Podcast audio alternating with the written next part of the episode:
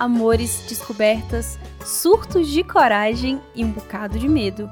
Viagens para o outro lado do globo e o mundo virando de ponta cabeça. Realidades ideais e outras desastrosas. Um monte de histórias sem roteiro e cheias de conflito. Eu pensei que só me restava escrever, mas cá estou contando tudo para você. Meu nome é Lana Moreira e nesse podcast você vai ouvir os textos que eu não guardei para mim. Afinal, melhor para fora que aqui dentro. Oi, outsiders! Tudo bem com vocês? Como foi a semana de vocês por aí? Hum? Por aqui, a semana foi muito grata com o lançamento do meu livro. Recebi muito carinho, muito incentivo. Tô nas nuvens ainda. Sério. Tô ansiosa para os livros chegarem para vocês e vocês lerem a história e me contarem como que ela chega aí para vocês, para suas crianças. Eu autografei o primeiro livro ontem. Não, sério, foi lindo demais, uma emoção muito grande. Ai, cara. Mas também é a semana onde eu escrevo o último episódio dessa temporada, que é este aqui, o 15 e para agradar gregos e troianos, porque nem Jesus agradou a todos, mas eu ainda tento, vez ou outra. Esse episódio de final de temporada é um daqueles mais curtinhos, poéticos, que me fizeram me apaixonar por esse podcast. Os textos dessa temporada, que não foi feita só de parágrafos que construí, mas também de boas conversas, graças a Deus, foram mais laboriosos. Nem sempre o que é maior é melhor, mas é certamente mais trabalhoso pelo menos por aqui foi. E eu estou cansada, mas não é aquele cansaço de estagnação, esse tipo de cansaço eu não suporto. É um cansaço de trabalho feito, cansaço que não impede de dormir quando deito a minha cabeça no travesseiro. Comparado com outros podcasts, comparado com outros podcasts, porque ainda me comparo muito, vez ou outra, esse aqui só tem 30 episódios longos em dois anos. O que não é muito, mas é quando eu escrevo e compartilho sobre emoções, iluminações, assuntos resolvidos ou não, daqueles que me esperam logo na esquina para me surpreender com uma nova trama. Vida que chama, né? Essa segunda temporada foi tipo um CD, um álbum com faixas que ficam mais deliciosas se escutadas em ordem pois alguém em algum lugar as ordenou de uma forma que fazia sentido, esperando que outros ouvissem e sentissem o que esse alguém sentiu? Vaidade e um pouco de ilusão, e esperança de ter deixado o mundo um pouco mais suportável. E quem sabe mais bonito. E já que o clima é de despedida, hoje eu vou falar sobre o que a gente faz quando a vida não tá tão boa quando vivemos uma fase muito gostosa que acaba, de repente ou de forma programada, mas acaba. O que nos carrega até o outro lado desse rio bravo que precisamos atravessar? Porque maior que a garantia de chegar lá é a certeza que nós precisamos nadar. E agora? Vamos comigo?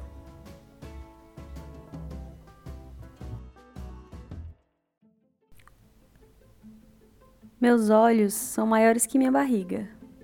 Desejam o que é belo, o que aparenta ser saboroso. Minha barriga cresce à medida que cedo aquilo que não aguento, mas ainda assim quero. Eu só paro quando, entorpecida, meus olhos se fecham e eu vou para a terra dos sonhos, onde posso desejar ainda mais livremente. Já que deste lado que chamamos de real, temos limites aos desejos, os sonhos se realizam com lentidão e o caminho para a realização em si não é o que mais apetece. Eu poderia facilmente viver de glória em glória, inebriada de euforia e prazer.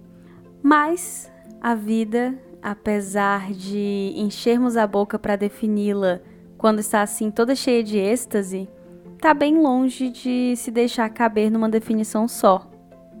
E o que fazemos entre um momento e outro daqueles que nos sacia, nos alimenta, que nos faz amar estar vivos, ao invés de só levar o dia a dia sem muito brilho. O que a gente faz quando sabe que mais uma das melhores fases da nossa vida passou? O que fazer com essa sensação de vagar? Quando uma fase muito boa da nossa vida acaba, aquela que, vendo hoje, parece perfeita, e talvez até quando estávamos no meio, sabíamos que era uma sorte imensa estar lá, quando tudo isso passa, porque não há quem consiga burlar essa fatalidade, somos como órfãos, sem o um amparo daquilo que julgávamos ser o melhor em nós, para nós, e que só existia devido às circunstâncias nos sentimos impostores, tendo vivido algo que será mesmo que merecíamos tanto? Se sim, por que não merecemos também agora? Quando uma fase muito boa da vida acaba, fica difícil de lembrar daquilo que não agradava e estava lá no meio, infiltrado, mas obediente o bastante para se deixar calar ou camuflar enquanto dançávamos ao som da melhor música. O que é ruim esmaece e o que é bom a nostalgia preserva. E tanto o bom quanto o ruim podem ser vistos de novo se guardamos essas lembranças no nosso relicário. É, às vezes não sabemos diferenciar tesouro de metal barato. Com alguma sorte, ao abrirmos essa caixa de memórias vez ou outra, vamos percebendo o que oxidou e o que ainda brilha. E a gente guarda aquilo que olha e enxerga valor. Perdemos algumas moedas, colhemos novidades. É a vida. Às vezes, quando menos esperamos, ela se digna a nos dar algumas explicações sobre o que realmente importa. E esses tesouros jamais serão iguais, de uma fase para outra, de um momento para o outro. Eles não são desse mundo, eles não valem dinheiro e por isso não são previsíveis. Não dá para ganhar trabalhando, não é garantido e também não é loteria, porque todo mundo pode ganhar em algum momento. Todo mundo que não fica sentado num canto do quarto só olhando para a própria caixinha de tesouros das aventuras passadas. Os tesouros são para aqueles que continuam procurando mesmo sem muitas vezes terem um mapa. Viver algo intenso e gostoso ofusca um pouco o que vem depois. É como um mar de ressaca que precisa reaprender sobre as próprias ondas. Precisa aprender que pode ser revolto e tranquilo, sem deixar de ser mar, sem esquecer que esconde coisas preciosas e mistérios inexplorados, mas alcançáveis. Não há tempo que volte, não há fase que se repita, mas também não há estrada que fique sempre espinhosa se continuarmos caminhando. Eu assisti uma roda de conversa na Feira do Livro e eles falavam um pouco sobre teatro, como na época das grandes navegações dos caminhos das Índias, nos dias que não havia sol, os navegantes não sabiam dizer que horas eram.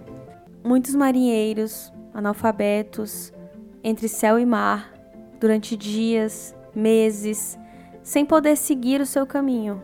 Não havia como ler livros, como se entreter. Os jesuítas propunham ensinar peças, cenas da vida cotidiana que divertissem e emocionassem, e aqueles cristãos em situação de vagar, enquanto não podiam fazer nada ou ir a lugar algum, brincavam de ser outros, vestiam outras roupas e às vezes até sapatos e representavam a vida da forma que conseguiam, até que o vento batesse de novo e eles pudessem enfim seguir. Muitas vezes, numa situação dessa, de quem está a vagar entre um destino e outro, entre o céu e o mar, sem vento, sem sol, longe da terra firme, nos resta lembrar de capítulos que nos divertiram e especular sobre o que está por vir, para nos divertir e para nos dar o que fazer antes de continuar a seguir o nosso caminho. Nas palavras de Rainer Maria Rilke, o poeta austríaco, eu gostaria de lhe pedir, da melhor maneira que posso, para ter paciência em relação a tudo que não está resolvido no seu coração. Peço-lhe que tente ter amor pelas próprias perguntas, como quartos fechados e como livros escritos numa língua estrangeira. Não investigue agora as respostas que não lhe podem ser dadas, porque não poderia vivê-las. E é disto que se trata, de viver tudo.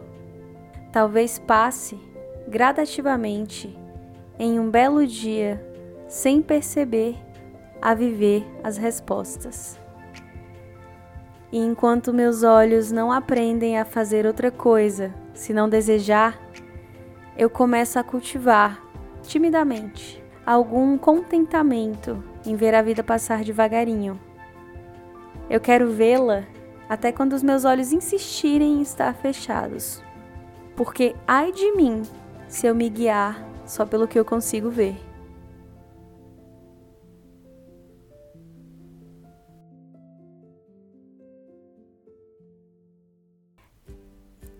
Para continuar a sua leitura do mundo, é, meus queridos, um texto assim de fechamento só para quem é apressado, só para quem gosta de viver assim nas alturas sempre e é agoniado na cabeça do juízo do coração. Essa é para nós. Bom, para continuar, de fato, a sua leitura do mundo, aqui vão as melhores leituras de 2023 até agora e que eu ainda não indiquei no podcast. Isso é importante falar porque agora que essa temporada acabou, vai lá ler as delícias que eu já indiquei, se você quiser. Eu tenho lido tanto esse ano e eu descobri o porquê. Eu tava só me achando assim, nossa, como eu tô lendo muito, meu Deus, do nada. Não, descobri o porquê que é. Esse ano eu ainda não fiz uma viagem. E eu tava num ritmo aí, desde que eu fui pro Alpé, desde 2019, tava num ritmo assim de viagem, viagem, viagem, viagem, viagem. E 2023, no viagens, no trips. E eu tô mais quietinha em casa, mas como minha mente não suporta ficar num lugar só, eu leio. E isso tem me ajudado a viver essa fase até chegar à próxima. Pois agora então eu trago cinco categorias de livros para você. Primeira categoria: livro que roubou meu coração. Daisy Jones and the Six, da Taylor Jenkins Reid. Imagina saber de tudo que aconteceu quando a sua banda favorita desmoronou no auge.